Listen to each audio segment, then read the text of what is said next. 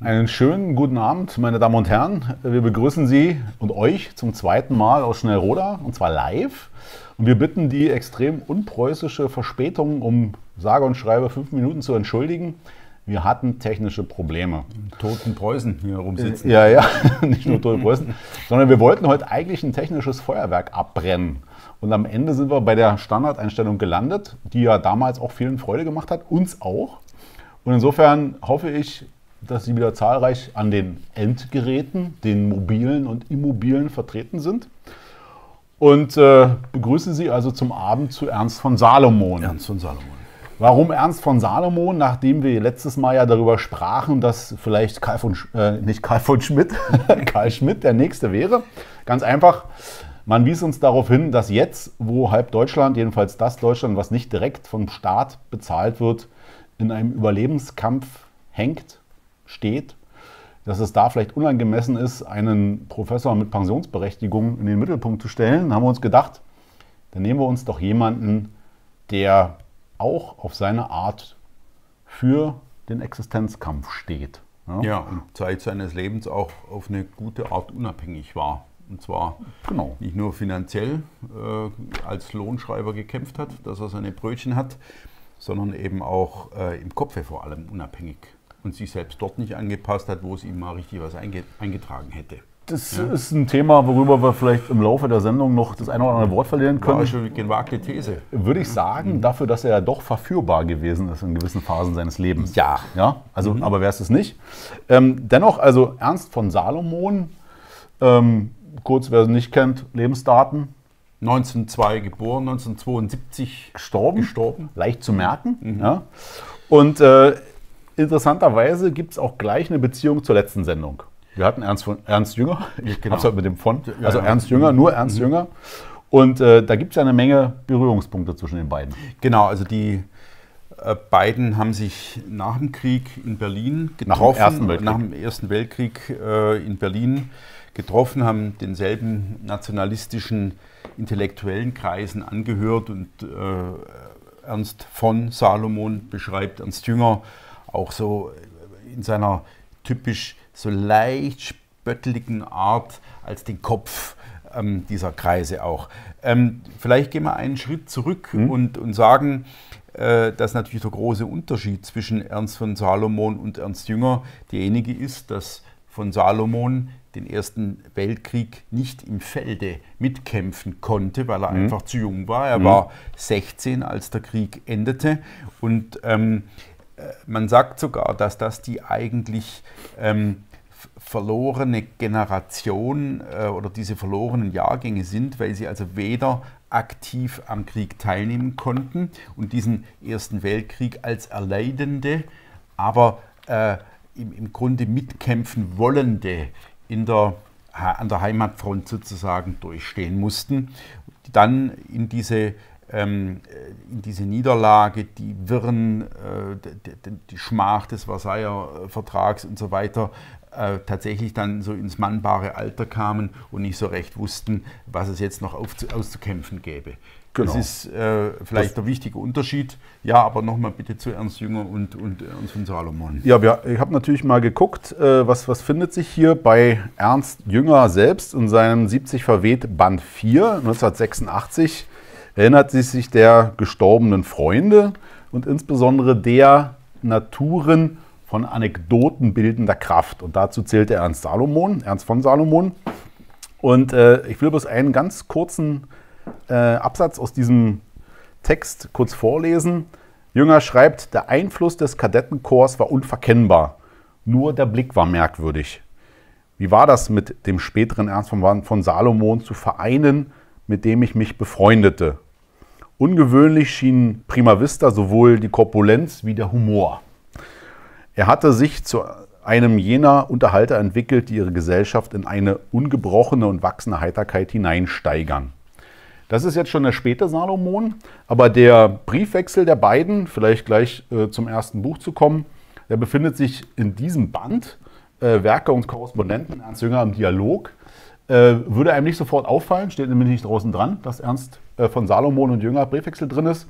Sind nicht viele Briefe, äh, ich glaube, so vielleicht 20, 30 Briefe, die größtenteils überliefert sind. Und die beginnen im Grunde in dem Moment, äh, als Salomon als Schriftsteller, noch nicht der das Buch geschrieben hat, reüssiert, sondern erstmal in Zeitschriften veröffentlicht. Und dann treten die kontinuierlich in Kontakt. Und ich glaube, dass das ähm, ist wiederum auch, was du sagst, die Generationen unterscheiden sich, aber auch das Naturell. Äh, Salomon selber beschreibt Jünger ja immer als jemand, der mit diesem schleppenden Tonfall des Niedersachsen spricht. Ja, das ist immer so schön, die Stellen, kommen wir später noch drauf, im Fragebogen.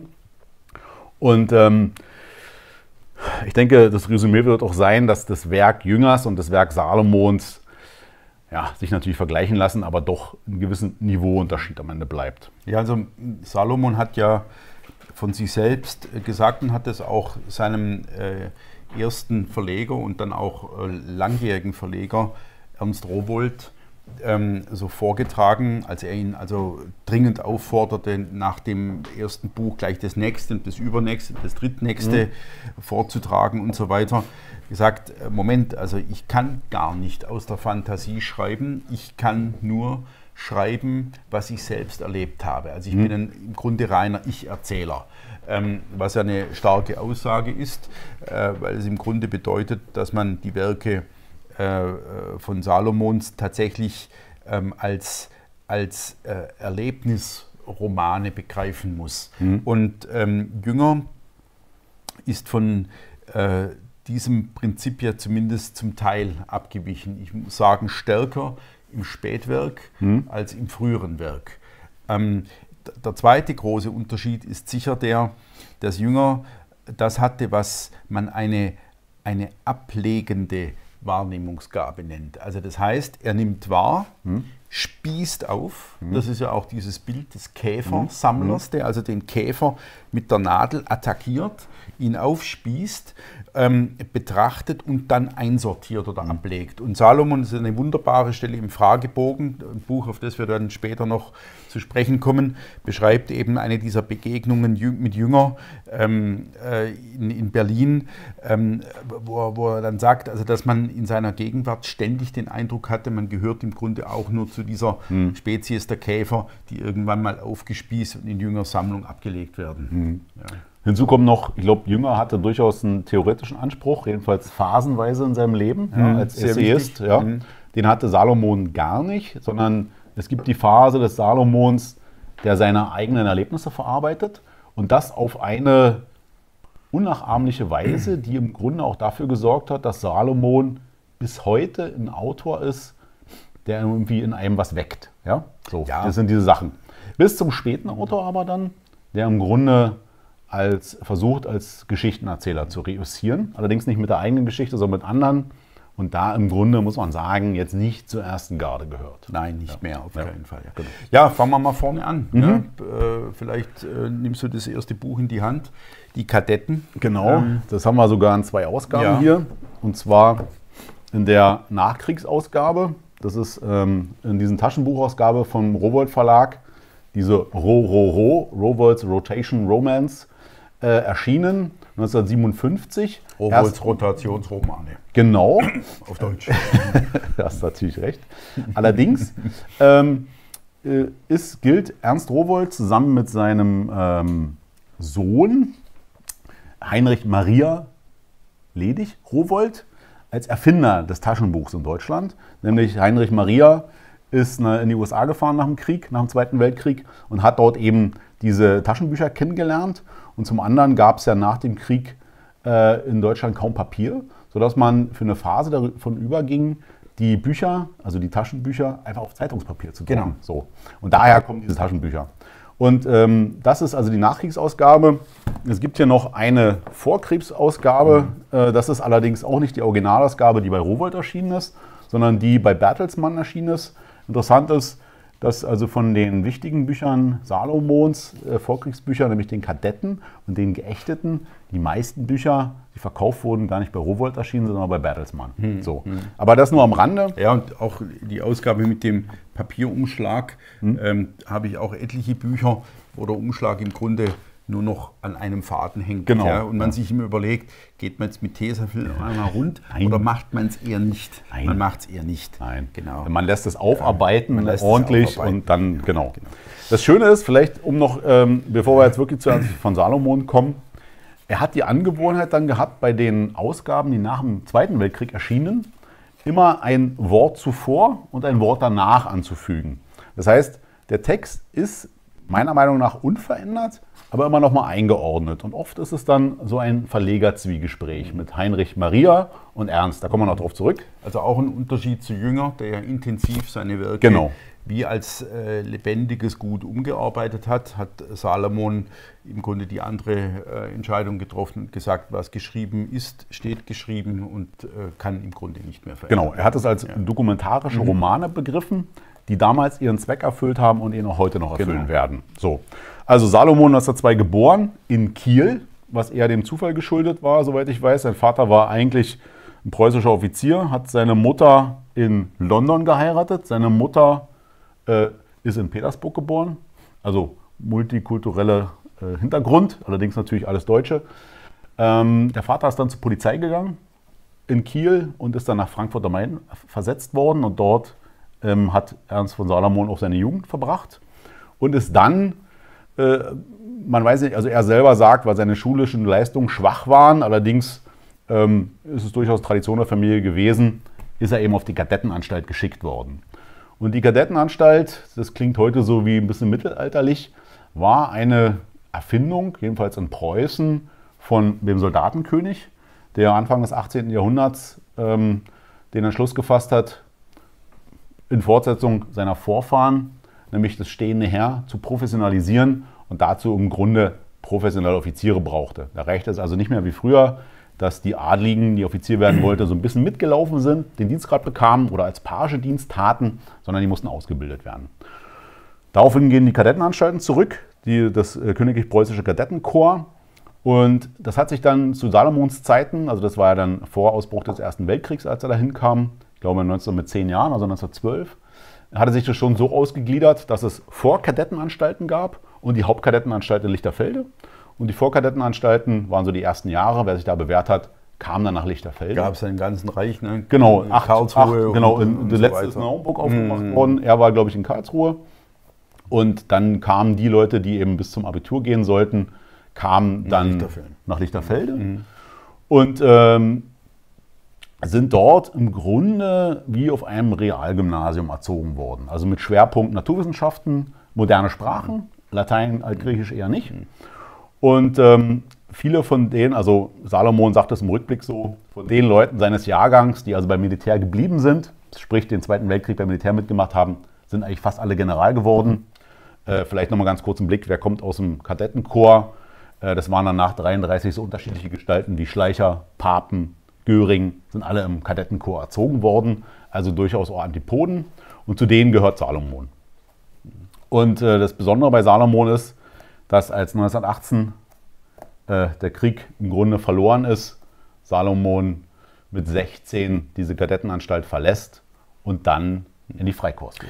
Der Roman äh, ist ja im- Grunde einer dieser Internatsromane. Ja, äh, nur eben ganz anders als Hesses unterm Rad oder der, äh, die Wirrung des Zöglings Törles oder solche Dinge, die dann so angekränkelt und äh, melancholisch und kurz vorm Selbstmord irgendwie so ablaufen, sondern es ist eine unglaublich agile, vir virile, kräftige Geschichte, die natürlich die Einsamkeit und die Trennung von der Familie nicht, äh, nicht ausspart, aber, ähm, aber äh, tr- trotzdem eben un unglaublich äh, zuversichtlich formuliert ist. Auch mit ähm, äh, so diesen ganz tollen Szenen, an die ich mich jetzt gut erinnere, äh, weil natürlich der Krieg Mangelwirtschaft bedeutete, äh, rationiertes Essen und so weiter und wie man dann versucht, sich irgendeine Portion äh, abzuholen in der Kantine und, und möglichst freundlich ist zu den, ähm, zu den Kantinenfrauen und dann aber beispielsweise endlich mal eingeladen wird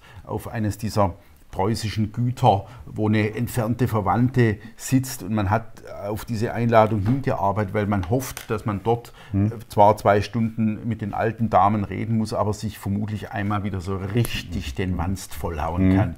Man kommt hin und es ist klassisch preußisch. Es wird dort genau dieselbe Rübensuppe aufgetischt, wie man sie in der Kadette bekommt. Mhm. Und zum Kaffee gibt es irgend so ein Gekrümel, was nach Keks schmecken soll, aber was eben irgend, aus irgendwelchen Fasern zusammengeteigt ist, weil man dort auch nicht besser lebt mhm. als äh, alle anderen, weil man auch sein Gold in die Kriegsanleihe getragen hat und weil man dort den Krieg so gut es geht mitkämpft mhm. von der Heimatfront aus. Also ein ganz tolles Ding. Der Unterschied bleibt natürlich trotzdem, dass Ernst von Salomon aus einer Familie stammt, die weder Land noch großen Besitz hat. Ja. ja also wie gesagt, die Vorfahren waren Pastoren und Beamte, soweit ich es weiß. Mhm. Und er dann mit, mit im Grunde ja auch der Adelselite aufs, auf die äh, Kadettenanstalt geht, die ja eben von den großen preußischen Gütern mhm. kommen, ja, mhm. mit denen er natürlich gewissermaßen nicht mithalten kann. Aber Ziel der Ausbildung bei allen der preußische Offizier. Mhm. So. Das Buch endet ähm, mit dem Ende des Ersten Weltkriegs und mhm. im Grunde diesem inneren Befehl, äh, der dann äh, auf den äußeren Befehl folgt, dass man sich jetzt also auf Seite des Staats, der Ordnung zu schlagen habe und jeden Aufstand gegen den Staat zu bekämpfen habe. Mhm. Und das sind dann ja diese erschütternden Bilder. Ich habe ein Bildband, äh, der in dieser Zeit mit Aufnahmen aus dieser Zeit spielt, wo man dann eben beispielsweise äh, junge, junge Soldaten, also Kadetten auch sieht, wie sie ähm, aufständische Arbeiter abführen hm. mit aufgepflanztem Bajonett. Und ähm, vor, optisch ist das bei mir nicht klar, auf wessen Seite ich hm. stehe. Also dieser Arbeiter, der wirklich den Krieg auch getragen hat ähm, und der jetzt etwas anderes will als als dieses Reich, das diesen Krieg überhaupt geführt hat und mhm. beispielsweise auch diese Abnutzungsschlachten geführt hat, dessen Gesicht also ein abgearbeitetes, durchgearbeitetes Gesicht ist, wird von diesen Kadetten abgeführt. Mhm. Und das ist eine ganz seltsame Spannung, die sofort in solchen Bildern lebt. Mhm. Aber auf jeden Fall waren die Kadetten mit die Träger der Ordnung, die also diese frühen Unruhen mit unterdrückt bzw. niedergekämpft haben. Mhm. Ja, und dann sind wir im Grunde ja schon beim Thema, das genau. dann die nächsten Jahre Ernst von Salomons bestimmt. Also interessant ist, äh, das Buch endet im Original so, äh, das Kadettenkorps hatte aufgehört zu bestehen, weggetreten, lautet der letzte Befehl. Und dann sagt er in dem ein Wort zum Schluss, was eben erst in der 57 Ausgabe danach steht, es muss zur allgemeinen Bekümmernis mitgeteilt werden, dass das Kommando weggetreten, das letzte Kommando, welches den letzten Kadetten gegeben wurde, zugleich das erste war, welches sie nicht befolgten. Sie traten nicht weg, keineswegs nicht weniger als das. Hm. Ja. Mit anderen Worten, sie blieben in ihren militärischen Formationen. Natürlich hat Salomon immer die Neigung zu idealisieren. Sicher war nicht jeder dabei und sicher gab es auch beim anderen oder anderen ähm, Gutsbesitzer was Vernünftiges zu essen. Aber mhm. ähm, die Tendenz ist klar. Salomon hat sich immer als Preuße verstanden und hat Preußen, ähm, das preußische Dasein, immer etwas als der Armut, dem wenig von vornherein ausgestatteten Abgerungenes verstanden. Mhm. So, und in diesem Sinne versteht er natürlich auch das Kadettenkorps. Genau. Ja. Ja. So, es ergeht im Grunde der, der innere Befehl, äh, jetzt das Reich zu verteidigen. Also genau. es steht ähm, entmachtet da, hat die Kapitulation unterschrieben sozusagen, äh, obwohl es weit im Feindesland stand, im Osten wie im Westen, mhm. ähm, zieht sich zurück auf seine Grenzen und ist im Grunde nun äh, auf, aufgrund dieser Kapitulation ähm, wehrlos ausgeliefert äh, der Beutegier der äh, vermeintlichen Sieger. Genau. und das äh, ist zuerst im Osten so. Genau, also das Reich ist im Grunde nackig, wenn man so will.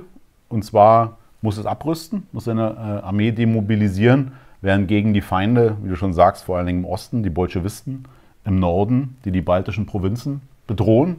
Die baltischen Provinzen waren natürlich nicht deutsch, aber dort lebte eine starke deutsche Minderheit, ähm, gehörten zu Russland, waren von den deutschen Truppen im, im Ersten Weltkrieg im Grunde befreit worden, wenn man so will, hatten von den Deutschen ähm, zum Schluss eine eigene Staatlichkeit geschenkt bekommen, sollten natürlich unter deutscher Oberhoheit, sollten dort also Nationalstaaten entstehen.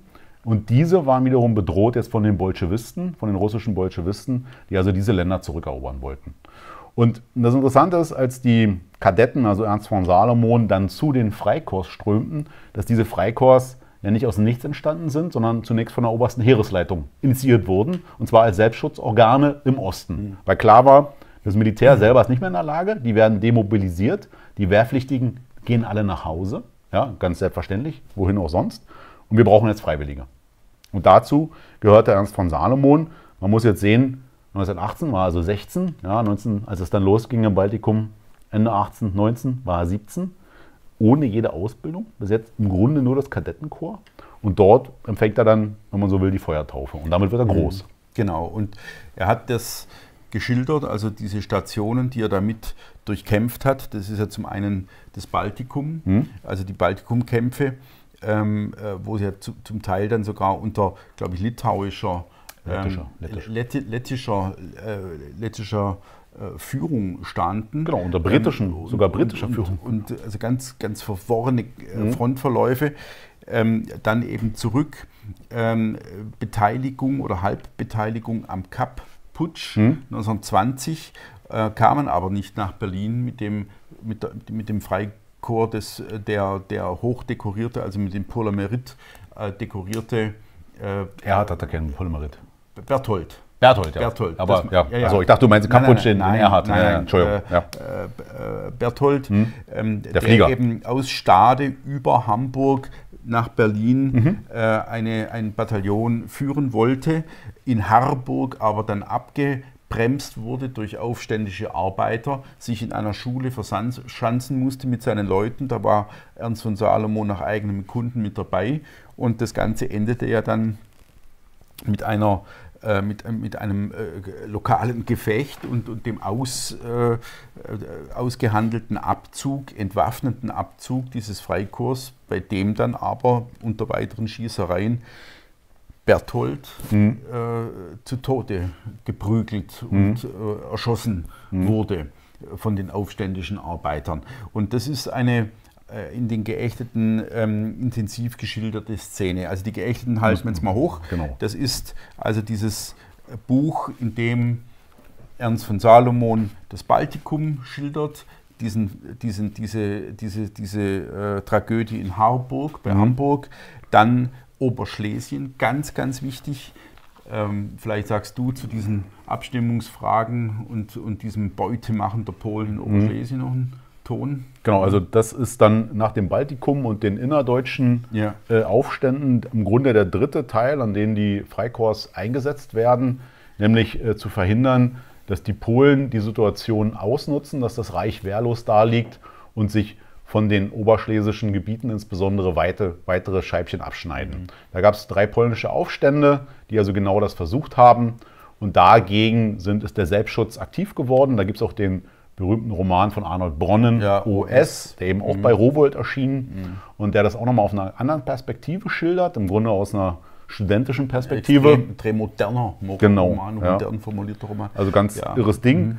Und äh, dort gelingt es am Ende, ja, das muss man sagen, äh, die, die, den, den, polnischen Zugriff zumindest auf das zu beschränken, was die Alliierten denen zugestanden genau, haben. Genau, also ja. man, äh, die Polen hatten schon äh, äh, Beuten die hatten Hindenburg, die hatten äh, genau. Teile Oppelns sogar und den Annaberg vor ja. allem ja. Ähm, erobert. Und das hat, haben dann die Freikorps zurückerobert, sogar mehr als das, hm. haben sich dann aber am Ende zurückziehen müssen auf diese von den Alliierten genau. ausgehandelte Linie. Und dieser berühmte Sturm auf den Annaberg, der vom Freikorps Oberland vorgetragen wurde, also dieser bayerischen Freiwilligen hm. ähm, Kompanie, äh, der wird von Ernst und Salomon in den Geächteten eben natürlich auch mhm. geschildert. Mhm. So, und äh, das ist so ähm, ja auch einer dieser, würde ich mal sagen, in unserer Lektüre Erfahrung so der mythischen Begriffe der Annaberg-Sturm. Mhm. Das ist schon so ein stehender Begriff in unseren Kreisen. Genau. Ich war, glaube ich, zwei oder dreimal am Annaberg und das ist ein ganz flach gezogener ähm, Hügel eigentlich, ich würde ihn gar nicht als Berg bezeichnen, sondern so ein, so eine, so ein Hügel. Ähm, und man kann sich das sehr, sehr gut vorstellen, also wie ähm, dieses, dieses äh, bei einem Nationalheiligtum der äh, Schlesier dann zurückerobert wurde von diesen anstürmenden mhm. Freikorpskämpfern. Ja. Also darauf würde ich jetzt auch gerne das Schnäpschen trinken. Dann lass uns schon mal einen eingeschenkt. Ja. Das sind die letzten Tropfen vom Beluga, den ja. du, glaube ich, das letzte Mal mitgebracht hast. Als Wettschuld. Ja, genau, als Wettschuld. Was mir übrigens auf den Gedanken bringt, wir wetten ja in der Regel um eine Flasche Schnaps oder eine Kiste Bier. Ja wohingegen damals noch um eine Kiste Cognac gewettet wurde. Ja. Und da sollten wir wieder hinkommen, das auf dein Wohl. Also, Beluga. So, Vielleicht noch mal ganz zu jetzt, um damit die Leute jetzt den Faden nicht verlieren. Dieses Buch ist natürlich nach den Ereignissen erschienen. Also Salomon hat dann 1930 diesen Band veröffentlicht, in dem er eben die Freikorpserlebnisse, Freikorpserlebnisse und die nachfolgenden Erlebnisse bis 1927 schildert. Genau. Ja, und zu denen kommen wir jetzt noch. Da, genau. Ganz kurz, vielleicht noch, mhm. weil du die Abstimmungsfrage erwähnt hättest, will ich es nicht unerwähnt lassen.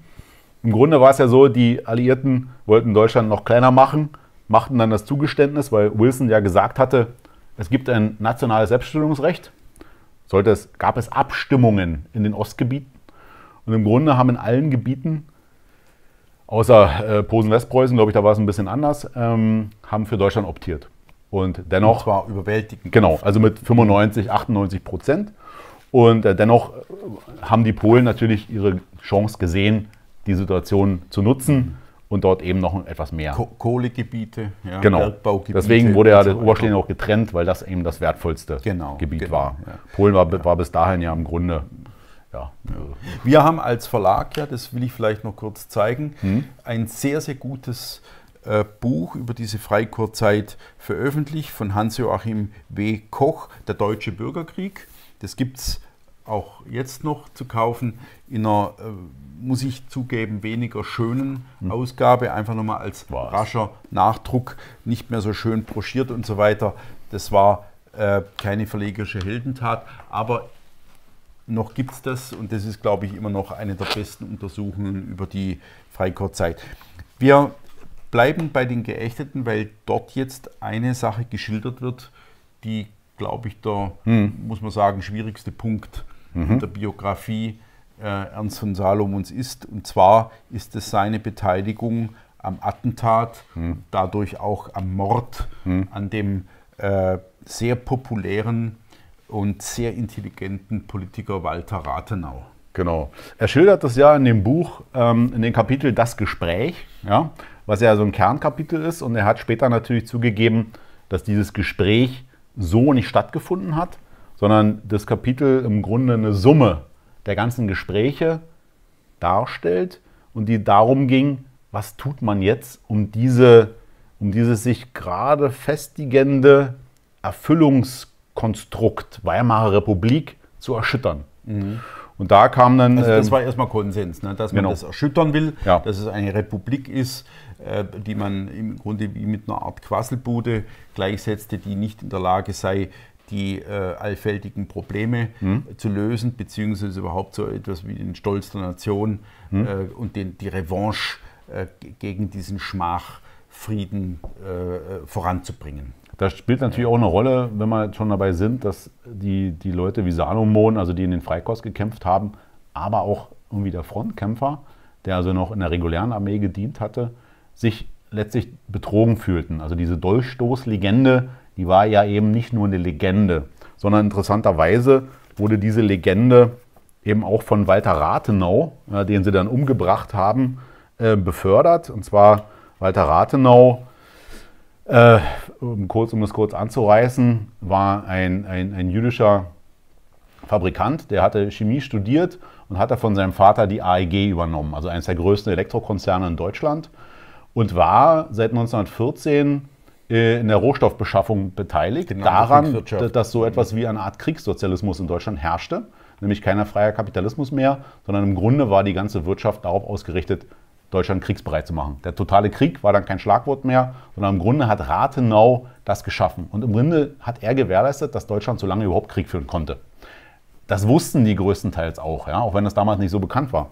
Und man hat äh, die, den, den Rathenau, also es schildert dieses Gespräch, eben nicht ausgewählt, wie das in den Nachhinein immer so dargestellt wurde, weil das alles so, weil es Antisemiten waren, weil ja Rathenau Jude war, sondern im Grunde, weil er der einzige Persönlichkeit gewesen ist, der der Weimarer Republik eben mehr als nur diese Erfüllungsseite gegeben hat, sondern der eben darüber hinaus gedacht hat. Die Veröffentlichung von Rathenau vor dem Krieg, der eben nicht nur Industrieller war, sondern auch Kulturphilosoph von kommenden Dingen, das ist ein Buch, was glaube ich 1912 erschienen ist, der ganz klar gesehen hat, dass die, dieses Zeitalter, Industriezeitalter, Massenzeitalter einfach auf Widersprüche stößt, die, die nicht so einfach gelöst werden können. Und die sah er hier eben auch. Und wenn man hier dieses eine Büchlein, was ich hier mitgebracht habe, nach der Flut 1919 erschienen und nach der Flut meint natürlich nach der Niederlage, nach der Rückflutung, nach der roten Flut. Und wenn man das so durchliest, dann findet man da eigentlich wenig Dinge, die die Rathenau-Mörder anders gesehen haben könnten. Ja, das schildert äh, mhm. von Salomon ja in den Geächteten schon auch, mhm. ähm, dass man ihm, ihm zuhörte und wusste, dass er die Dinge so sieht, wie man selbst sie sieht, dass mhm. er nur zu anderen Schlüssen kommt. Mhm. Das heißt also ähm, beispielsweise, dass er wirklich davon ausging, mit einer äh, transparenten, offenherzigen, auch leidenden Erfüllungspolitik würde man Gerechtigkeit herstellen können, weil jeder Mann dann objektiv sähe, dass es ungerecht ist, dass hier ein Volk ausblutet, äh, während der Rest, der sich am Krieg mhm. und an dem Kriegsgrund genauso beteiligt hatte, ähm, sich irgendwie dick mästen könnte an diesem einen Verlierer. Ähm, das ist ja überhaupt der ganz große die ganz große Einigkeit unter den unterschiedlichen Parteien gewesen, dass natürlich Deutschland mitnichten der alleinige Kriegsschuldige gewesen sei ähm, und, und also strikt von sich gewiesen, auch beispielsweise diese Forderung der Alliierten, dass man sogenannte Kriegsverbrecher hm. auszuliefern hätte oder an eine internationale Gerichtsbarkeit zu überstellen hätte. Also Rathenau ähm, war derjenige, der vieles genauso sah und beurteilte mhm. wie seine äh, Mörder, mhm. ähm, der aber eben eine andere Schlussfolgerung daraus zog und, und, und der aber durch diese charismatische Kraft, die er hatte, jemand gewesen wäre, der die Republik auf eine andere Art hätte stabilisieren können. Was er sogar, das genau war einer der Gründe, um ihn umzubringen. Genau, und das hat er ja sogar unter Beweis gestellt, nämlich mit den Verträgen von Rapallo. Genau. Ja, war ja durchaus mhm. in der Lage, diese Situation ja. auszunutzen, die sich auf einmal auftat zwischen der bolschewistischen Welt und der westlichen Welt. So. Und ähm, die Entscheidungsfindung wird bei, bei Salomon ja so dargestellt, dass es im Grunde wie so ein, von dem Kern, dem einen Attentäter, wie so ein Spleen gewesen ist, was er gegen alle Widerstände durchgesetzt hat. Also er hat selber war ja nicht dafür, äh, Rathenau umzubringen, als er davon erfuhr, so berichtet jedenfalls Rathenau, Rathenau, ach Quatsch, Salomon, Entschuldigung, ähm, war entsetzt und hat gesagt, was habt ihr da gemacht? Und die, diese Entscheidungsfindung war also eine ziemlich einsame Entscheidungsfindung. Und es gibt, glaube ich, dann in dem Fragebogen auch die Stelle, wo sich Salomon nochmal daran erinnert, wo er dann eben schildert, wie man über, über Rathenau sprach und wie dann auch Kern und Fischer immer wieder in den Reichstag gingen, um sich die Reden anzuhören wie sie die Schriften lasen und irgendwann sagt Kern dann, Schluss jetzt, das macht uns alles schwach. Genau. Ja? Weil klar ist, mhm. je mehr wir uns mit dem Mann beschäftigen, umso weniger haben wir die Traute, den umzubringen. Ja? Also Genau, Sie haben ihn dann umgebracht ja. und äh, wir sind sehr, sehr einig darin, dass es in jedem Fall der falsche Weg ist. Ja, ja. Das hat Salomon äh, später auch so gesehen. Hat Salomon natürlich dann so gesehen ähm, und, und zwar nicht nur, weil es Rathenau war, es gab ja auch andere, die fielen. Also ja. Erzberger wurde zuerst umgebracht, dann Gareis mhm. wurde umgebracht, dann kam Rathenau ähm, und ähm, spätestens bei ihm war dann auch klar, dass das nicht mehr vermittelbar war sei Erzberger war irgendwie derjenige, der die Unterschrift unter den Vertrag geleistet hatte und so weiter. Aber bei Rathenau war ganz klar, dieser Mord geschah und sofort ist die komplette Republik zusammengerückt. Mhm. Also sie ist eben nicht auseinandergefallen, sondern zusammengerückt. Mhm. Und die Attentäter Kern und Fischer haben auch im Grunde dann die Unterstützung der äh, nationalen Gruppen verloren, sind ziemlich einsam auf ihrer Flucht durch Deutschland irgendwann interessanterweise hier ganz in der Nähe auf der Burg äh, Saleck gelandet, also äh, Rudelsburg mhm. gelandet bei Bad Kösen, dort äh, erkannt und natürlich dann denunziert oder verraten worden und dort auch im, im Kugelhagel einer Schupo-Hundertschaft Genau. ähm, Der ist der eine- eine gefallen. Kern und Fischer hat sich selbst umgebracht. Ähm, das ist jetzt ganz interessant. Es gab ja dann immer das Kern- und Fischer-Grab in Bad Kösen, äh, Quatsch, in Bad Kösen, in, in Saaleck. Salek, unten am, am Fuße der Burg. Und das wurde auch immer gepflegt. Das ist ja im Grunde doch so etwas wie eine nationalrevolutionäre Pilgerstätte gewesen, was mir jetzt nicht so ganz äh, einleuchten wollte, aber es war nun so. Und das wurde dann auch jahrelang gepflegt oder jahrzehntelang gepflegt, bis es dann tatsächlich in einer Nacht- und Nebel-Aktion von der Bundeswehr abgeräumt wurde. Genau. Die kam mit einem Bagger, hat einmal Krapsch gemacht und dann war dieser Stein, dieser Gedenkstein weg. Interessanterweise hat er die DDR überlebt, was mir Ja. gar nicht in den Kopf will. Ja. also so, das hat Ja. man sich nicht die Mühe gemacht, den abzuräumen. Warum auch immer, weiß ich nicht, wie die Entscheidungsprozesse waren. Aber äh, zu bundesrepublikanischen Zeiten hat man es dann getan. Und äh, ich weiß nicht, ob du da auch noch eine Schnurre hast, aber als ich vor einiger Zeit mal da war, da habe ich dann alte Omis gefragt, wo denn das Kernfischergrab ist. Und da haben die bloß gesagt, gehen Sie mal zum Friedhof, Sie sehen es dann schon. Ja, das war nachdem der Grabstein weg war. Und in der Tat, man kam auf den Friedhof und um dieses Grab waren Blumen gepflanzt. Und das war das einzige Grab, was im Grunde keinen Grabstein hatte und wo Blumen drum waren. Das heißt, man wusste sofort, da liegen Kern und Fischer. Ja, also das ist so, äh, so eine seltsame Sache ne, Ja. mit den beiden. Also Salomon wurde dann im Zusammenhang äh, auch festgenommen und zu fünf Jahren Haft verurteilt. Ähm, es gibt im, im Vorfeld eine ganze Menge anderer Schnurren irgendwie. Ähm, Na, die beste ist ja seine Verhaftung. Wollen Ja, wir die kurz erzählen? bitte, ja. Also er ist dann nach Hamburg gefahren, um ein Fahrrad zu besorgen. ja, genau. Für den Mord. Und äh, in dieser Kneipe wurde ihm besorgt, Also ein Fahrer. Also nicht ein Pfarrer, sondern Ein ein, Fahrer. Kraftfahrer. Ja, genau. Kraftfahrer. Und ähm, in der Kneipe, in der er sozusagen konspirativ unter anderem Namen unterwegs war, sieht ihn ein ehemaliger Kadettenkamerad und ruft: Ey, Salomon, was machst denn du hier? Und er, "Psst, ey, ich bin hier inkognito. Und im Nachhinein, als die Polizei alle verhörte, sagte, "Äh, ist Ihnen noch was aufgefallen? Sagte, nee, also, ja, da war so ein Jude. Wie jetzt, Jude, erzählen Sie doch mal. Na, also Salomon wurde der gerufen. Ach, interessant. Und klick, klick, klick, waren sie bei Salomon. Ja, also, so, das ist, mit dem Namen hat das eh schwer gehabt, irgendwie später nochmal. Ja? Aber das hat ihn im Grunde ins Gefängnis gebracht. Und Da hat er ja auch mal eine, eine sehr lustige Anekdote beschrieben, wie Arnold Bronnen, äh, der, der ja den OS-Roman, also Ja. über Schlesien geschrieben hat, wie der eines Tages wie so, eine, wie, so ein, wie so ein seltenes Tier in so eine Wohnung gebracht wurde, damit man ihn bestaunen kann. Und dann stellte Jünger, glaube ich sogar, oder irgendeiner die Frage, sagen Sie mal, Herr Bronner, sind Sie nun Jude oder nicht? Also so, und Bronnen rechtfertigt sich eine halbe Stunde lang, dass er es nicht ist. Völl, eine völlig irre Geschichte, äh, die Salomon natürlich nur geschrieben hat, weil er sich ständig rechtfertigen musste, glaube ich, Genau. seinen Namen, Ja. also in einer gewissen Zeit. Ja, Ja, ja es völlig, gab das, äh, Ahnenforschung betrieben wurde. Genau, ja. Also er ist dann, ähm, ja, er ist wegen Beihilfe verurteilt worden Ja. zu äh, fünf Jahren Haft. Interessanterweise ist dafür ja dieser Staatsschutzparagraf eingeführt worden. Im Grunde sind die alle verurteilt worden nach einer Rechtslage, die es vorher nicht gegeben hat, zumindest die, die nicht am Mord direkt beteiligt waren. Und ähm, er schildert diesen Prozess, glaube ich, in den Geächten ziemlich, aber auch noch im Fragebogen. Ähm, man erinnert sich dann daran an die Verteidiger und an die ähm, Staatsanwälte und die Richter und so weiter. Es war natürlich ein politischer Prozess unter großer Aufmerksamkeit. Und ähm, er schildert ja auch noch, um dieses Thema nochmal auszureiten, ich glaube, er kommt dann ähm, in den Gerichtssaal und hat so ein Stück Brot dabei irgendwie, weil er nicht aufgegessen hat oder so. Und als er zurückkommt in seine Zelle, ist alles voller so äh, hier so Präsentkörbe mit Essen. Und an all denen hing so ein Schild von irgendwelchen jüdischen Familien dran, weil die irgendwie wahrscheinlich doch dachten, na, vielleicht ist er doch einer von uns Genau, oder so. ja.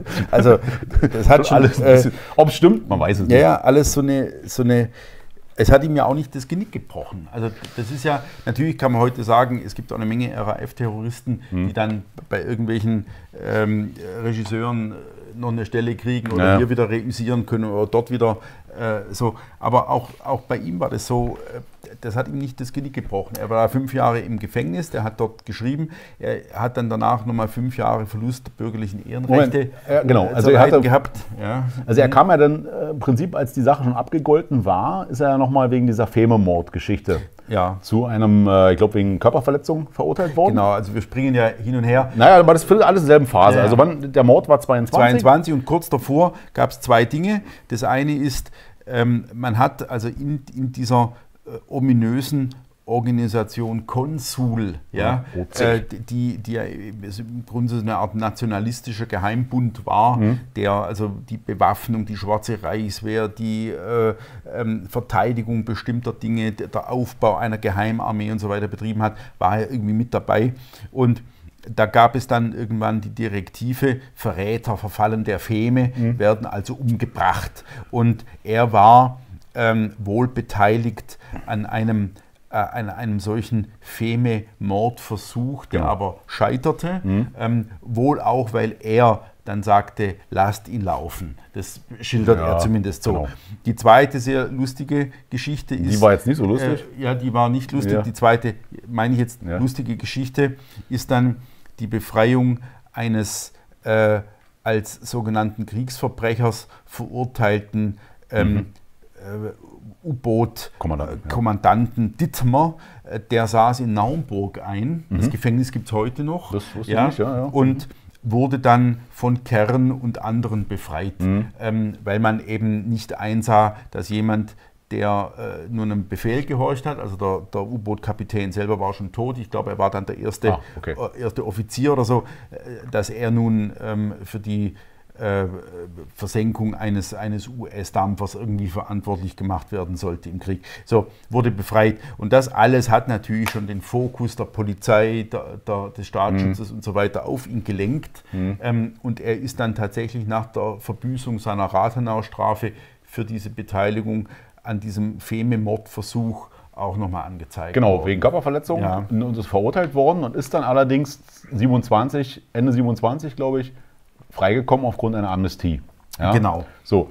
Ähm, er war damit natürlich trotzdem vorbestraft und er war seiner Verlust der bürgerlichen Ehrenrechte natürlich mhm. trotzdem, galt er weiterhin. Interessant, dass es seinen Verleger Howold überhaupt nicht gestört hat. Ne? Genau, ja. also die haben sich ja nicht sofort kennengelernt, sondern als, als Salomon dann aus dem Gefängnis kam, also die, er schildert ja die Gefängniszeit auch in den Geächteten. Mhm. Und klar, einerseits gibt es eine gewisse Sympathie der Gefängniswärter ihm gegenüber, weil man ihn irgendwie als nationalen Mann irgendwie achtet, ja, und weil er halt keinen Ärger macht. Er versteht sich, glaube ich, auch mit einigen Kommunisten ganz gut im Gefängnis.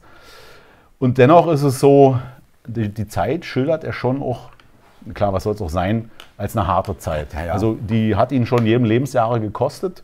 Und das war, Ernst Jünger schildert das ja auch, kein Vergnügen, ihn anzugucken. Er war, als er rauskam, dünn, hohlwangig, äh, irre Augen und musste erstmal ins Sanatorium, um sich zu erholen und fing ja im Grunde dann sofort an zu publizieren.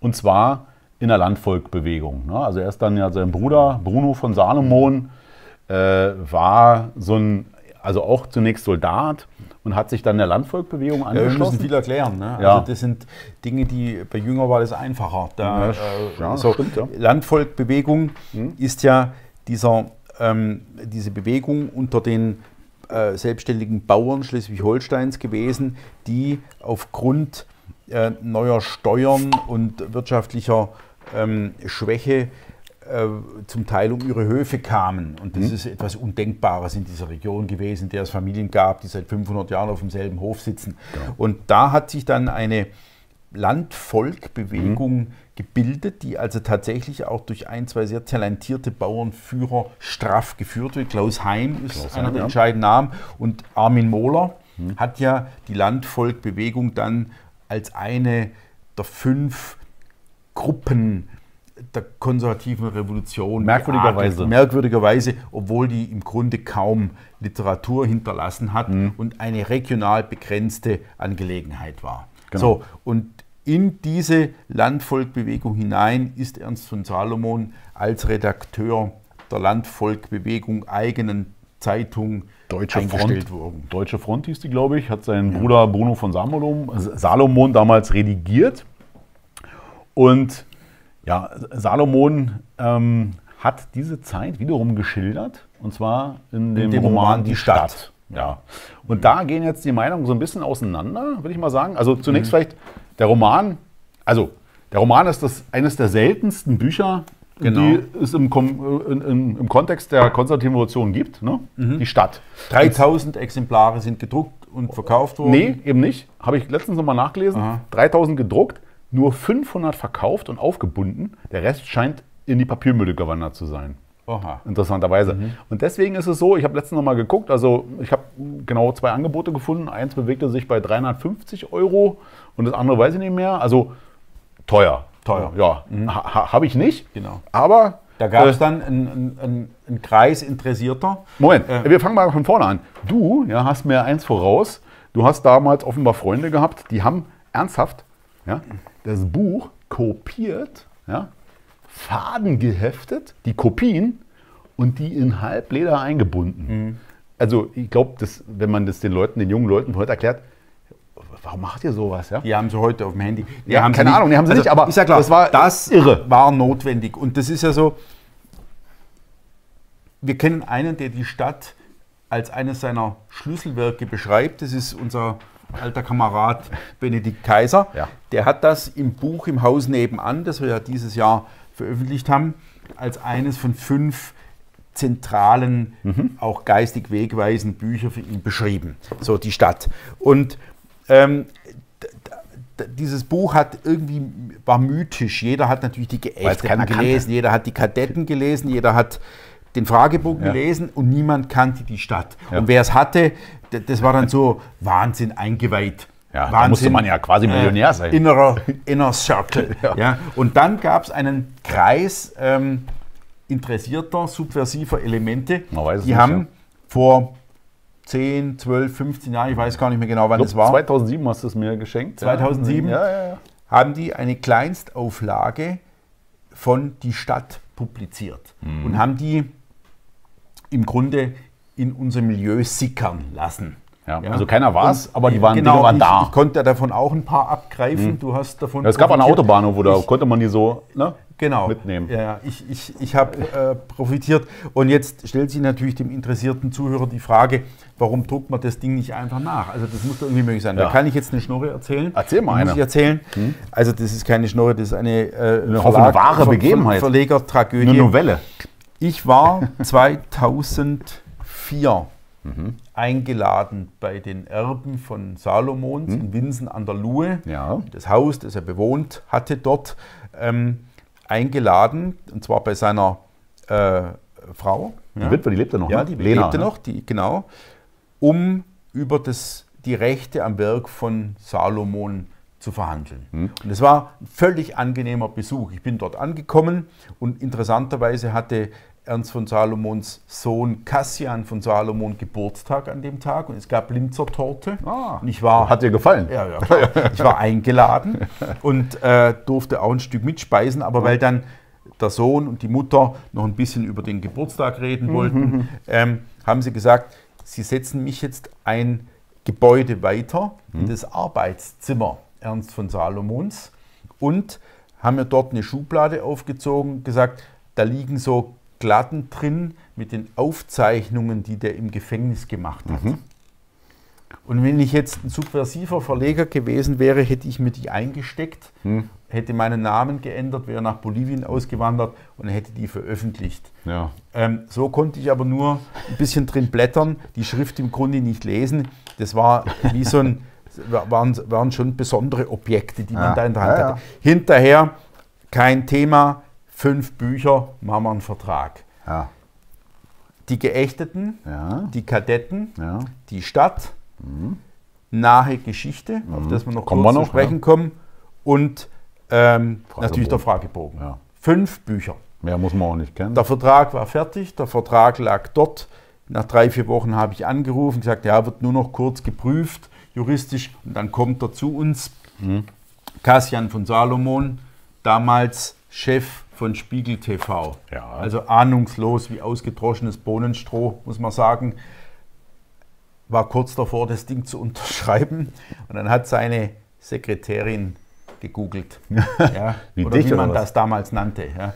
Und dann kam ein lapidarer Im Dreizeiler. im Brockhaus nachgeguckt. Im Brockhaus nachgeguckt. Ja. Kam ein lapidarer Dreizeiler, äh, das leider Gottes aus dem Vertrag nichts würde. die Familie hätte sich anderweitig entschieden. Das war die höfliche Umschreibung dessen, dass diese Bücher einfach nicht mehr erscheinen. Und jetzt, ja, So, wenn man jetzt, jetzt. noch weiß, wenn man jetzt noch weiß, dass dieser Cassian, der dann später bei Spiegel TV reüssierte, weißt du, wie seine Geburt angekündigt oder verkündet wurde Nein, von Salomon weiß- an seine ich Fre Freikorps-Kameraden? Stand im Spiegel, nämlich äh, Ich schenke schon mal ein, Ja, ja? ja. Äh, der, der, also Salomon telegrafierte an seine Freikorpskameraden die Geburt seines ersten Sohnes nach drei Töchtern folgendermaßen. Kassian von Salomon meldet sich neunpfündig putschbereit. Lena und Ernst. und dem ist er jetzt nicht direkt nachgekommen, würde ich Nein, sagen. ne? glaube ich auch nicht. Ja. Der war nicht subversiv genug. Also auf, äh, Äh, auf Kassian. auf Kassian. Kassian. Kassian hätte ja nicht gedacht. Du lebst. ne? äh, hm? Putsch, putschbereit. Neunpfündig. Haha, viereinhalb, naja. Neun Pfünder. Also, Ja. So, also wir die waren. Stadt. Ich darf ein Wort noch, genau. Ja, Ähm, ist der Roman zur Landvolkbewegung. Ähm, Und der ist leider, jetzt kommen wir mal zum Inhalt. Hm.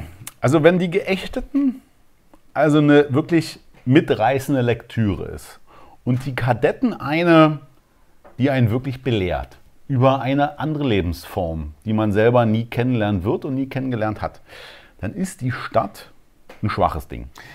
würde Benedikt Kaiser nicht Weiß unterschreiben. ich, muss ich trotzdem Benedikt sagen. Kaiser hat aber recht, wenn er sagt, dass es für einen bestimmten Typ Leser, Okay. Entschuldigung, für Ja. einen bestimmten Typ Leser ist das die, der nationalrevolutionäre Programmroman. okay. Also es ist schon der Versuch, Theorie in einen Roman zu packen. Das ist ja überhaupt so. Jünger macht ja, hat ja Theorie immer als Theorie behandelt. Der hat dann den Arbeiter geschrieben oder eben die totale Mobilmachung oder so.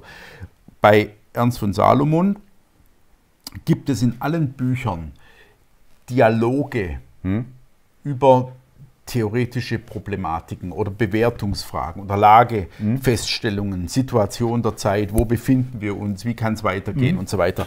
Und das ist in der Stadt ausgewalzt. Und zwar geht eben dieser Landvolk-Bewegungsredakteur, also er selbst, nach Berlin in die Stadt, um zu sehen, wa- was kommt da jetzt? Was kann uns helfen auf dem Lande? Sind es die Kommunisten? Sind es die Nationalsozialisten, die Extreme sozusagen? Und ich muss, muss dir sagen, also ich habe da jetzt einen Zettel reingelegt. Oh ja. Äh, ich finde den, den Satz, äh, den, den, den finde ich stark. Also wie er Lass im hören. Grunde beschreibt, jetzt ist hier auf dem Lande gut und jetzt Yves, Hm. Yves oder Yves, also so nennt er sich, kam in die Stadt, um sie zu erobern. Hm. Und das wird ja dann ein bisschen ausgeführt. Ich finde das stark, weil ich dieses Gefühl kenne, dass man sagt, man geht irgendwo hin Um es zu und, erobern? naja, um, um zumindest zu sagen, ich bin kräftig genug, um sofort zu begreifen, wo spielt hier die Musik und ich werde meine Flöte äh, einbringen. Das letztere würde ich sogar unterschreiben. Aber okay. Äh, ja, also du gehst in die Stadt, um sie zu erobern. Das ist schon mal interessant. Warst du schon mal in Berlin? Ja, ich Na, gehe natürlich nicht in die Stadt, um sie zu Okay. erobern. Aber, Also, aber er geht in die Stadt. Wir sind um uns sie aber zu doch in einem Ja, Punkt einig, ja. dass dieses Buch zweigeteilt ist. Ich würde mal Es ist sagen, zweigeteilt. so ein Drittel, So. da wird erzählt, was passiert ist. Genau. Und dann kommen die großen Theorie, Dia und Monologe. Genau. So, und jetzt da wird es langweilig. wirst du als alter Experte für wen sagen, wer das bessere Buch über die Genau. Landbewegung geschrieben hat? Nämlich mal. unser Freund Hans Fallada, Ja. der eigentlich Rudolf Ditzen hieß. Bauern, Bonzen, Bomben. Ähm, was, wie, wie nennt man das? Bauern, Bonzen, Bomben? Das, äh, das ist eine, ähm, ein Stabreim. ja. Bauern, Bonzen, Bomben. Wer hat sich Ich den Titel glaube, ausgedacht? Alliteration. Ja, Alliteration, richtig. Ja. Äh, hat sich ausgedacht, wer den Titel? Na, Rowold. Na, richtig, richtig. Ja, Ernst, ja. von, Ernst Rowold. Und ähm, sollte eigentlich heißen, ein kleiner Zirkus namens Monte oder so. gibt's Was ja eher langweiliger Titel. Ein kleiner Zirkus namens So heißt ja auch das Monte, erste ja. Mhm. Kapitel. Guck, warte mal. Moment. Was Fällt ist ja das schon für ein mieses Überhaupt Exemplar? unsere Bücher fallen auseinander. Ich hoffe, das wird gutiert, dass wir sie zerlesen Hier, haben. ein kleiner Zirkus namens Namens Monte, so Monte. heißt sogar das, erste, soll das Buch heißen. Also Bauernbomben Bonzen ist oder Bonzenbomben ist, Ist- ist, deutlich stärker. Also es ist ein gültiger Roman, meiner Meinung nach, über die Landvolkbewegung als das, was Salomon geschrieben hat. Und, wenn man es interessiert, ähm, es gibt noch von Bodo Use, äh, ein, auch ein Offiziersohn, der später zum Kommunisten wurde, im Spanienkrieg war und dann nach Mexiko emigrierte. Der hat ähm, das Buch Söldner und Soldat geschrieben, spielt auch da. Nämlich und das ist vielleicht das Besondere Lektürelücke, ne, habe ich nicht gelesen. An der Landvolkbewegung, mhm. das dort ja wirklich, und deswegen glaube ich, ist Schwärm Benedikt auch so dafür, da kommt er wirklich rechts und links zusammen. Mhm. Ja? Und später, mhm. äh, aufgrund der Ereignisse nach 33, trennt sich das alles wieder und da kommt es zusammen. Weil alle auf einmal denken, okay, wir können hier eine nationale Revolution machen. So, so und das muss man äh, auch jetzt nochmal dringend erwähnen. Hm? Ernst von Salomon hat tatsächlich sozusagen zwischen rechts und links changiert. Also er ja. war äh, ein Rechter, äh, in vielem ein Nationalist, auf der anderen Seite auf keinen Fall ein Reaktionär oder nee. irgendwie so ein, ähm, äh, ein, ein, ein, einer dieser, dieser klassischen Deutschnationalen oder so, sondern er hat immer stark am sozialen äh, Gedanken, am sozialistischen Gedanken sogar gehangen und galt ja dann im Dritten Reich sogar als Strasserist, also als Anhänger mhm. Otto Strassers und das war jetzt nicht ganz ungefährlich das stimmt. In, in, dieser Phase. Also wir kommen ja jetzt auch in diese Phase. Genau, ja. und da, da, ist noch vielleicht, also Salomon, klar 33, da wird es nochmal interessant, vielleicht nochmal einen Schritt zurück. Mhm. Ähm, so 32, als er also schon an den Kadetten schrieb, war Salomon nochmal als Zeuge zunächst geladen bei so einem Bombenlegerprozess, nicht wahr? Da ging es, glaube ich, noch um, da hatten, glaube ich, die Landvolkbewegung vom Reichstag eine Bombe gelegt und das da war, sollte er aussagen. Genau, das war ein bisschen früher, soweit ich weiß, aber das okay. können wir nochmal nachschauen. Egal. Das ist jetzt auch nicht so wichtig. Jedenfalls ging er mhm. außer Landes, mhm. weil mhm. er wollte nicht aussagen, um keine Leute zu belasten. Mhm. Und er ging ins Baskenland mhm. ne? und hat dort, ähm, da, da gibt es ja dann später dieses, äh, kommen wir noch drauf, jedenfalls verbrachte er die Zeit 32, 33 bis Anfang im Ausland zunächst alimentiert von Rowold. Der sagte, hey, fauler Kopf hat er ihn immer genannt. Fauler Kopf, schreibt mal noch ein Buch. Ne? Wobei Salomon mal gesagt hat, wieso, ich bin kein fauler Kopf. Ich habe schon zwei Bücher geschrieben in zwei Jahren. Was willst du noch? Ja, ich will noch eins. So. Und er sollte da die Kadetten schreiben. Und dann war das Geld irgendwie alle, was weiß ich. Und dann war die Nationale Revolution, 33, wie auch immer. Jedenfalls wurde es auf einmal interessant, er kam zurück ja, und war auf einmal wieder da. Und jetzt kommen wir zu einem Punkt, Salomon hätte ja eigentlich als nationaler Märtyrer, dem hätten ja eigentlich alle Türen offen gestanden. Genau. Es gab andere aus der Freikorpsbewegung, die sind bis in die höchsten Ränge aufgestiegen. Salomon nicht. Also, woran lag es? Es gibt biografische Gründe. Hm. Also sein Bruder Bruno war eben in der KPD, also ja. war Kommunist. Hm. Und ähm, das hat er nicht verstanden, also dass der, der Nationalsozialismus ähm, nicht sofort tatsächlich versucht hat, einigend zu wirken, sondern dass er im Grunde Hühnchen gerupft hat. Gerupft hat. Mhm. Und ähm, das ist also ein Grund, ist bei mir sogar in der Familie auch biografisch ganz interessant, dass einer meiner, äh, einer meiner Großväter ganz früh in der NSDAP war und wieder austrat, weil der kommunistische Onkel 33 dann erstmal nach Dachau kam ja, mhm. für ein paar Monate und ziemlich zerfleddert ähm, wieder rauskam, in den mhm. Bayerischen Wald entlassen wurde. So, das ist also der biografische Grund. Das andere ist ähm, äh, also ganz sicher, äh, dass von Salomon an sich etwas gegen Vereinnahmung hatte. Mhm. Also ich glaube auch, dass ihm, dass das ist so, was es ja gibt bei dem preußischen Typ oder überhaupt beim Konservativen das ist diese grundsätzliche Skepsis den Menschen betreffend. Das heißt, du bist zwar ein Konservativer und vielleicht auch ein Rechter, aber du wirst in dem Moment, kriegst du Skrupel, wirst skrupellös, wenn deine Seite zum Siege hin neigt. Mhm. Dann sagst du dir, okay, das ist vielleicht doch nicht das Richtige, weil wir hatten uns eigentlich auf verlorenen Posten eingerichtet. Und das ist so, glaube ich, spielt eine gewisse Rolle. Jetzt kommen noch andere Sachen dazu. Ähm, 33 ist ja sein Vorstrafenregister gelöscht worden. Witzigerweise so. Also was heißt witzigerweise? War so.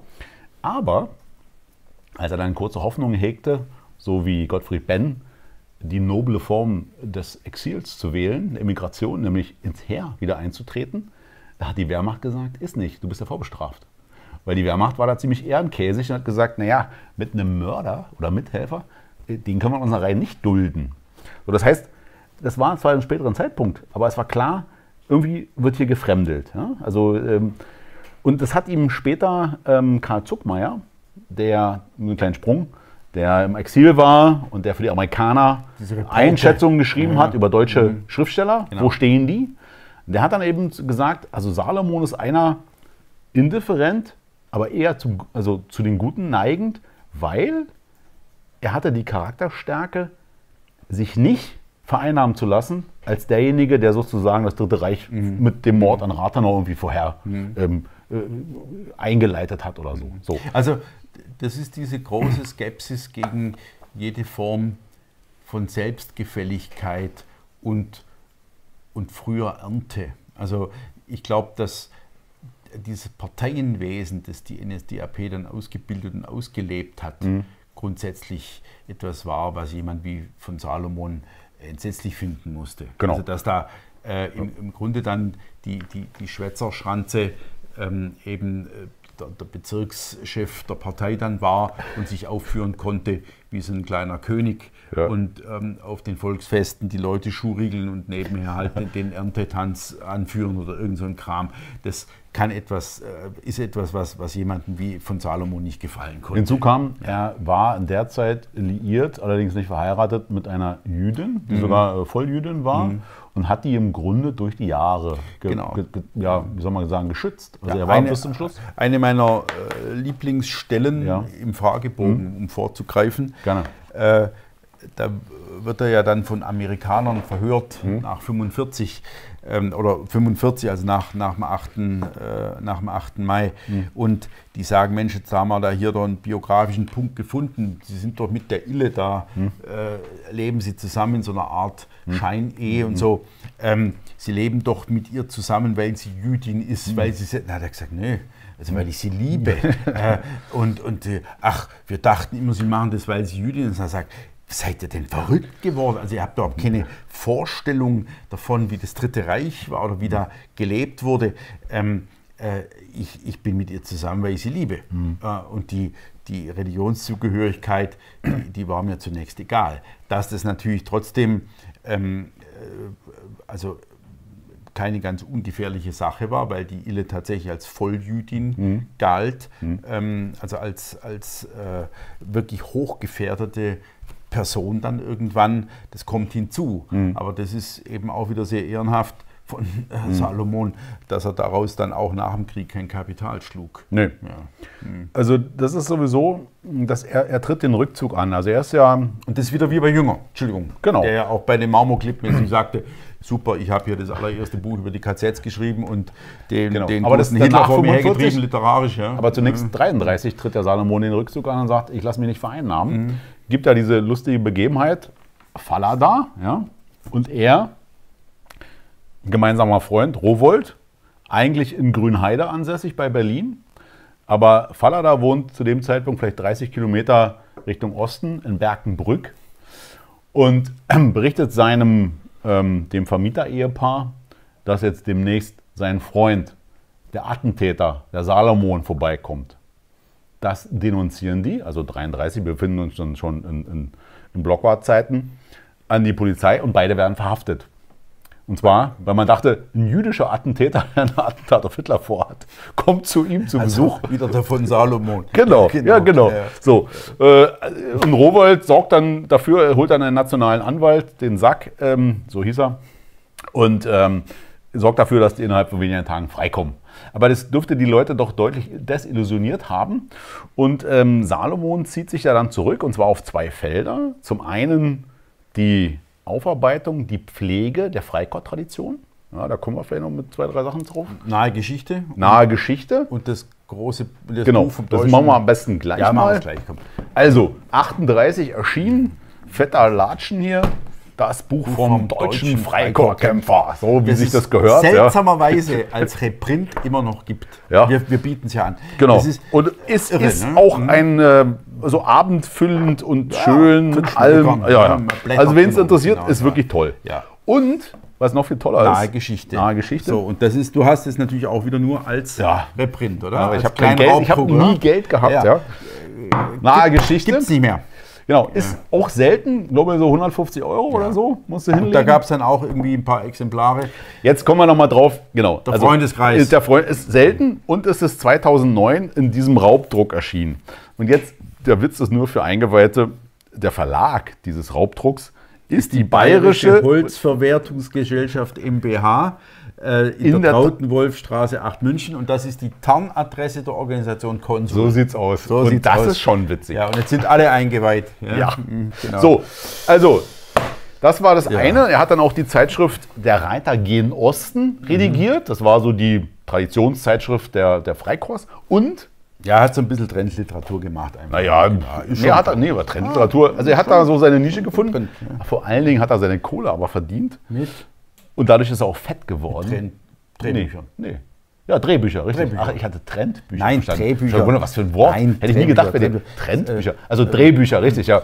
Hat von Jünger, von Schmidt und von Salomon haben jeweils unterschiedliche äh, literarische Gattungen Genau. Ja. Also er hat, er hat Drehbücher genau. geschrieben. Genau. Äh, und zwar so auch so böse Filme über Karl Peters und so, so deutlich anti-englische Töne, was danach, also jedenfalls hat er damit viel Geld verdient und war ganz glücklich und wurde immer dicker. Ja. So. Und ähm, Genau, das ist irre, wie dick der war. Und das ist ja das Schöne in diesem äh, äh, im Fragebogen. Da kommt ja drin ähm, so die Frage vor. Ich, also ich greife da mal vor. Äh, Moment, hoffentlich finde ich es. Na egal, jedenfalls geht es um, um das Gewicht. Und da schreibt er, äh, über mein Gewicht wusste ich immer Bescheid äh, und bla bla bla. Ich bin gerne dick. Schreibt er noch, ich bin gerne dick. Genau. Finde also ich nicht. Der Riegel mit so einer ja. komischen Physiognomie.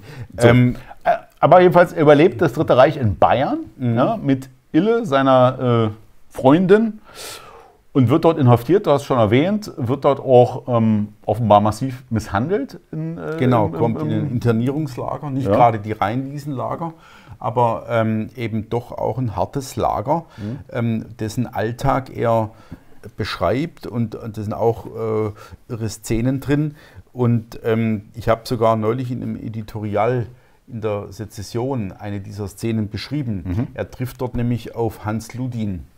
Und Hans Ludin äh, war ja nun ähm, NSDAP-Statthalter in der Slowakei und zuvor aber einer dieser sogenannten NSDAP, jungen NSDAP-Offiziere, die im Reichswehrprozess in Ulm, genau, äh, der Reichswehrleutnants, äh, genau, die Reichswehrleutnants äh, unter Anklage stand. Ludin Scheringer? Ist als Scheringer, Ludin, genau. Scheringer ist so, äh, da hat heute noch so eine Fettgemeinschaft, ne? wohingegen Ludin ist eher schmal, die Basis. Ludin ist schmal und ja. Ludin ist aber äh, eine hochinteressante Figur. Und der Hans Ludin, der ist also im selben Internierungslager. Und mhm. das ist ja diese Szene, die ich da äh, nochmal aufgegriffen habe im, im Editorial.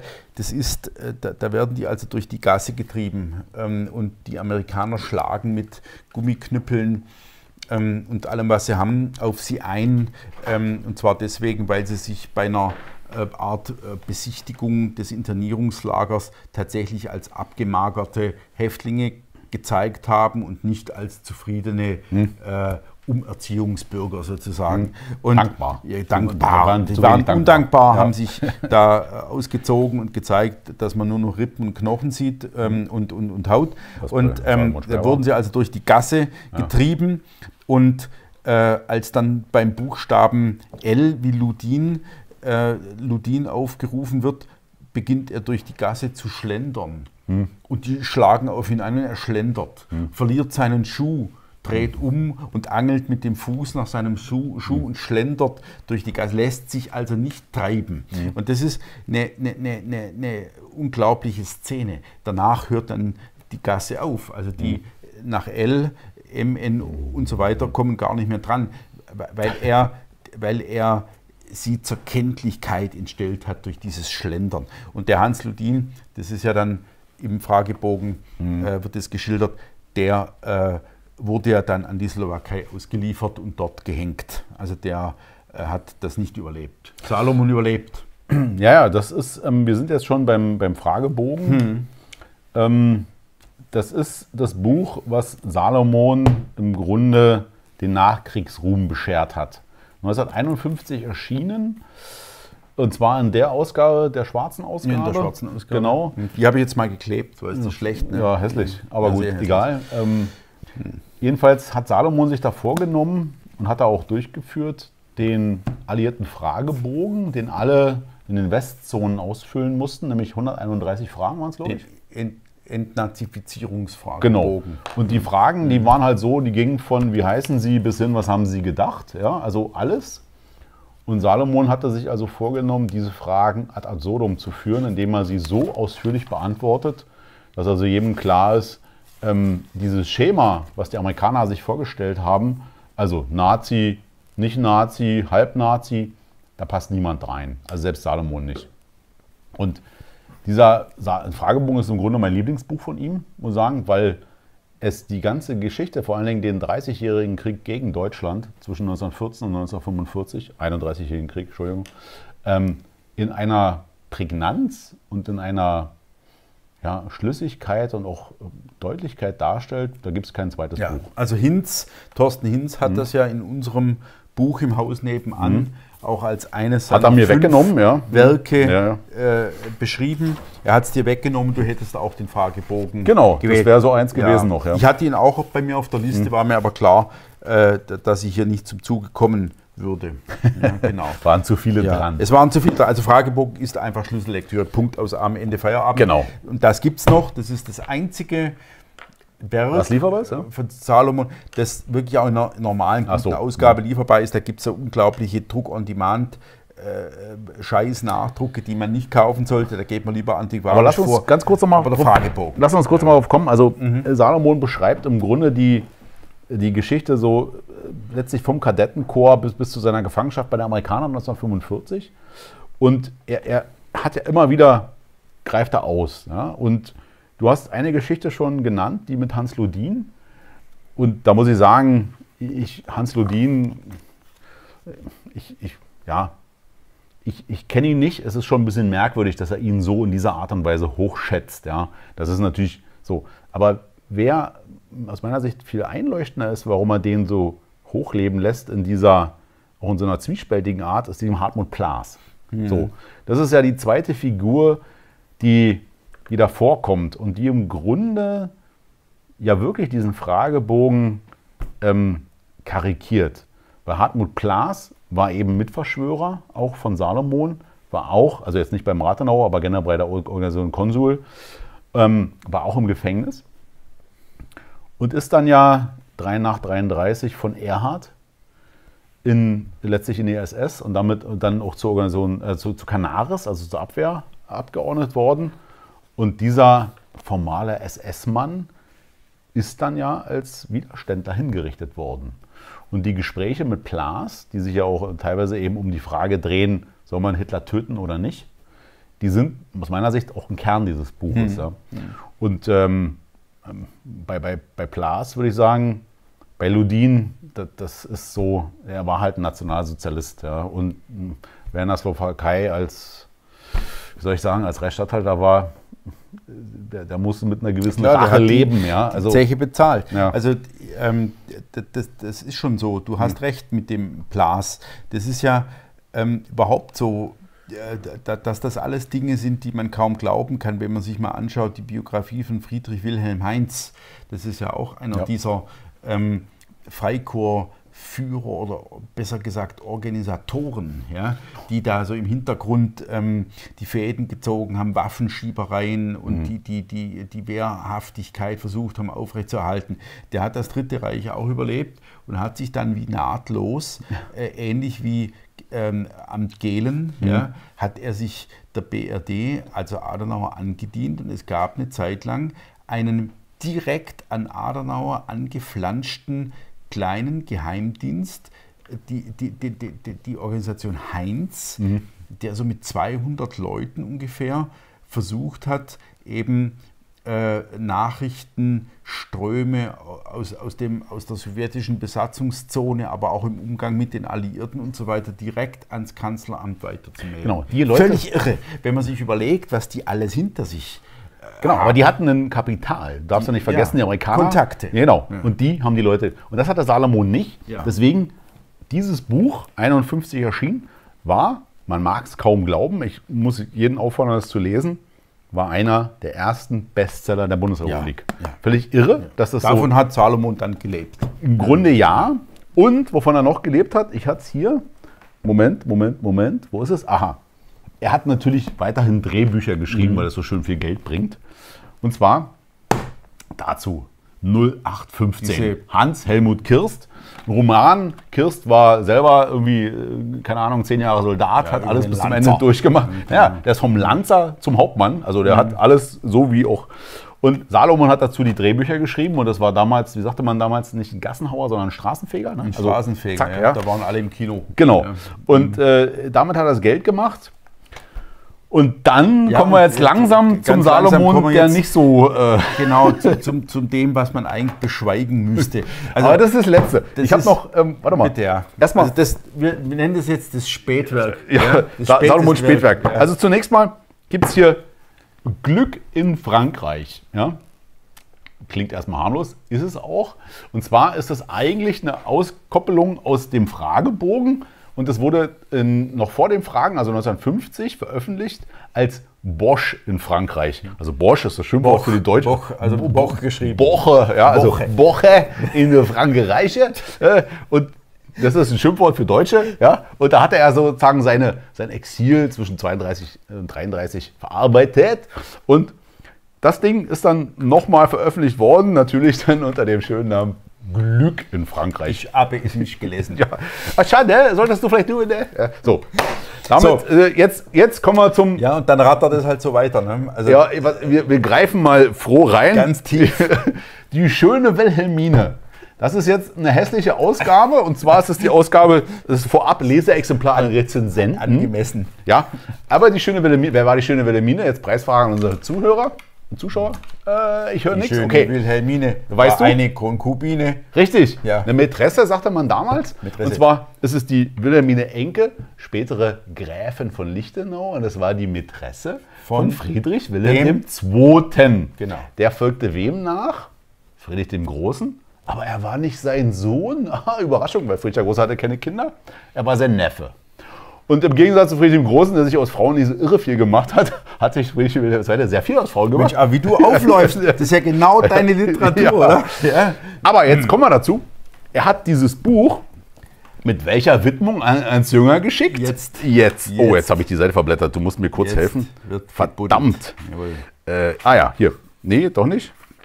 Oh Mann, ich finde es nicht. Ich, ich mache schon mal weiter. Ja, nee, ich hab's. damit, damit die Leute Nein, ich nicht umschalten auf die Sportschau. Ja, äh, sprich du weiter, ja. Ähm, er, hat, er hat dann ein ganz seltsames Buch geschrieben und Erik hat in, in Vorbereitung auf unsere kleine Sendung hier gesagt, das erinnert ihn schwer an den späten Fernau. Ja. Joachim Fernau.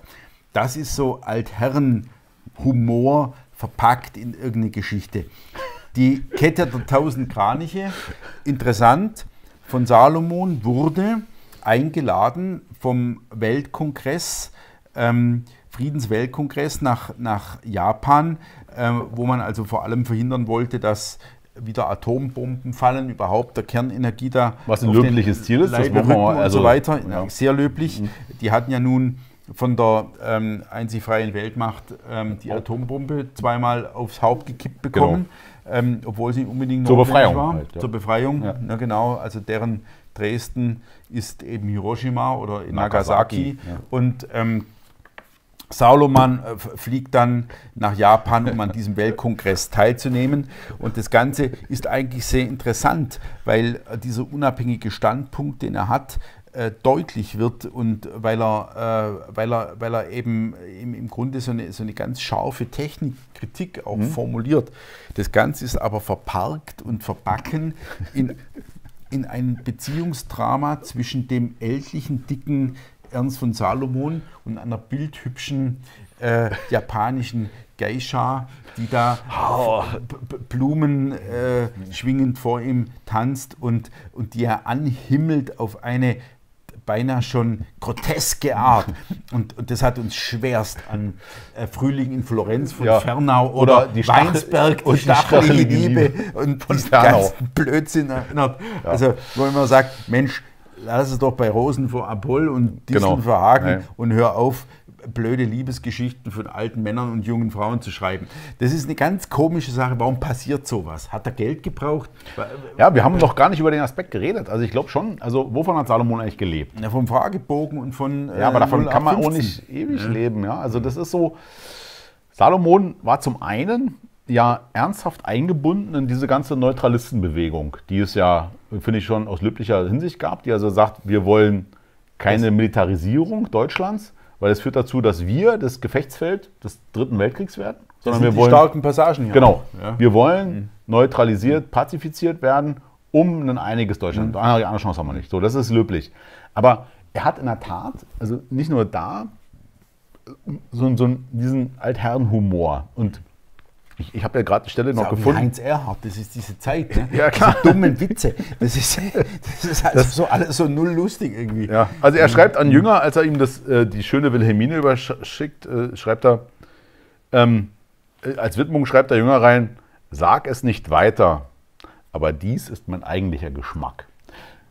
Jünger ist wiederum lustig, Jünger nimmt es als Selbstkritik von Salomon. Aber das war natürlich niemals eine Selbstkritik, sondern das ja, hat er ernst gemeint. Ernst, ja, genau. Und das ist wiederum sympathisch. Also ja. er, er, war ein alter, dicker Herr. Ähm, es gibt ja die beiden Wege, Altersmilde und Altersradikalität. Ja, ja, Wenn Mohler altersradikal war, hm. äh, weiß ich nicht, ist Salomon altersmilde, trifft es das?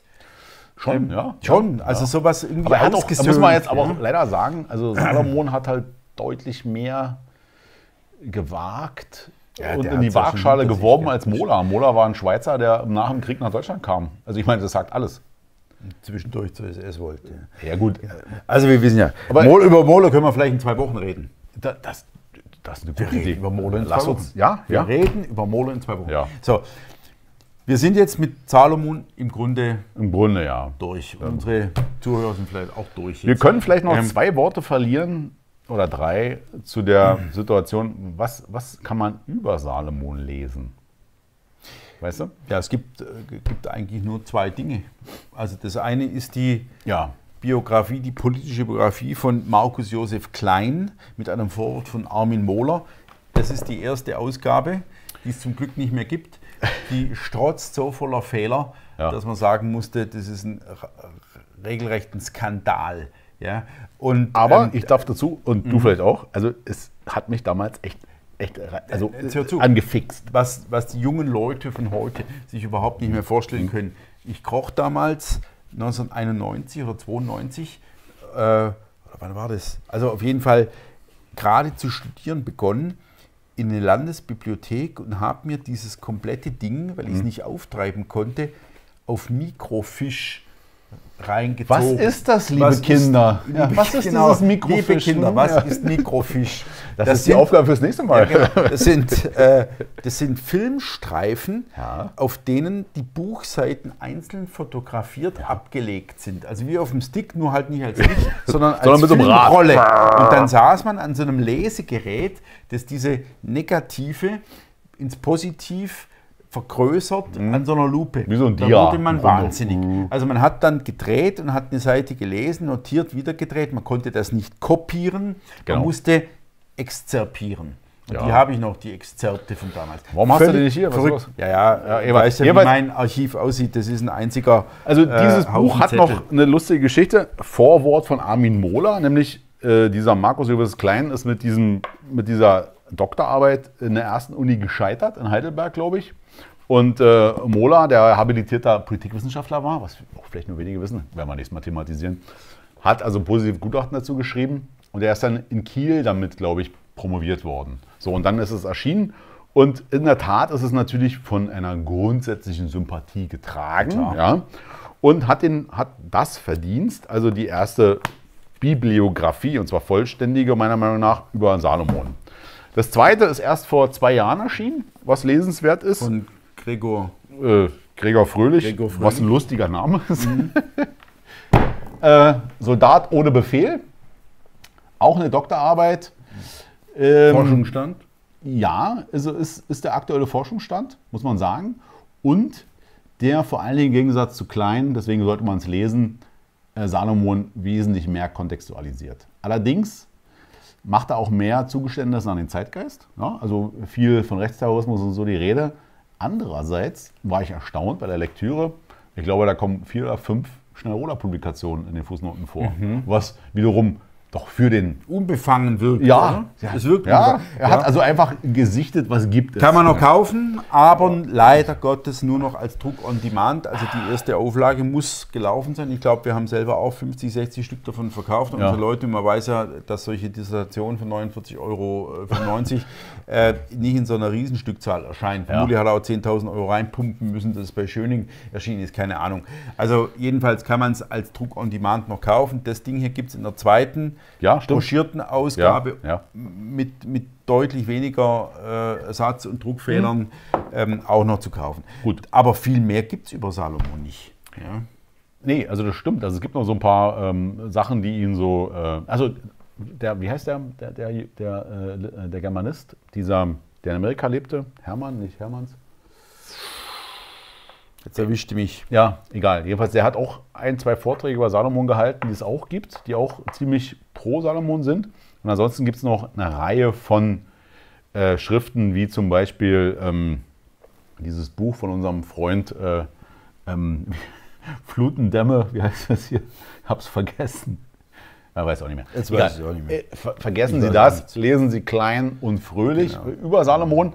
Aber vielleicht als Schluss noch, weil es beim letzten Mal so ein bisschen unterging und die Leute sich beschwert haben, dass wir die Bücher so kurz genannt haben. Also was Sie und ihr lesen müsst, les beziehungsweise lesen müssen. Grunde das, was ich Kassian von Salomon vorgeschlagen Richtig. hatte. Also. Die Kadetten. Richtig? In der Reihenfolge. Ja? Die Geächteten. Ja? Äh, nahe Geschichte. Ja? Stadt? Ähm, die Stadt Ja? Und? und der Fragebogen. Genau. Und den Rest kann man vergessen. Salomon hat, für, hat auch nicht irre viel mehr geschrieben. Das andere vergessen wir mal.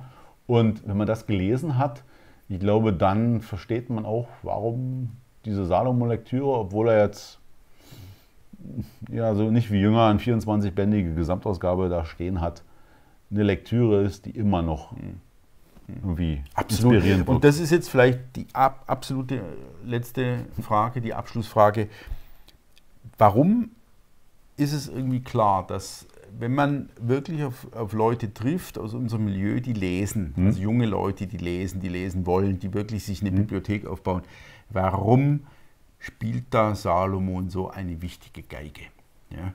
Und das ist schon der Ton, die Konsequenz, die Entschlossenheit, dieses äh, sich nicht gemein machen, abwägen, bürgerlich sein oder so, sondern das hat einen, eine unglaubliche Energie. Also die Bücher haben eine unglaubliche Energie. Man hat nie den Eindruck, ähm, dass sich hier einer schützen wollte, sondern der ist so ungeschützt. Der geht so ungeschützt rein und sagt, das ist jetzt dran, das ist jetzt notwendig, das muss jetzt sein. Ähm, das ziehen wir jetzt durch. Das kann sein, wir haben Recht, das kann sein, wir haben Unrecht. Wer will das überhaupt beurteilen? Das beurteilt am Ende die Geschichte, der geschichtliche Verlauf. Ähm, dass er das dann im Nachgang ähm, in den Büchern nochmal beleuchtet, das ist ein großes Glück. Also der Fragebogen beleuchtet fast alles, was in den Geächteten, in der Stadt äh, vorkommt, in diesem Freikorpsbuch und so weiter, nochmal.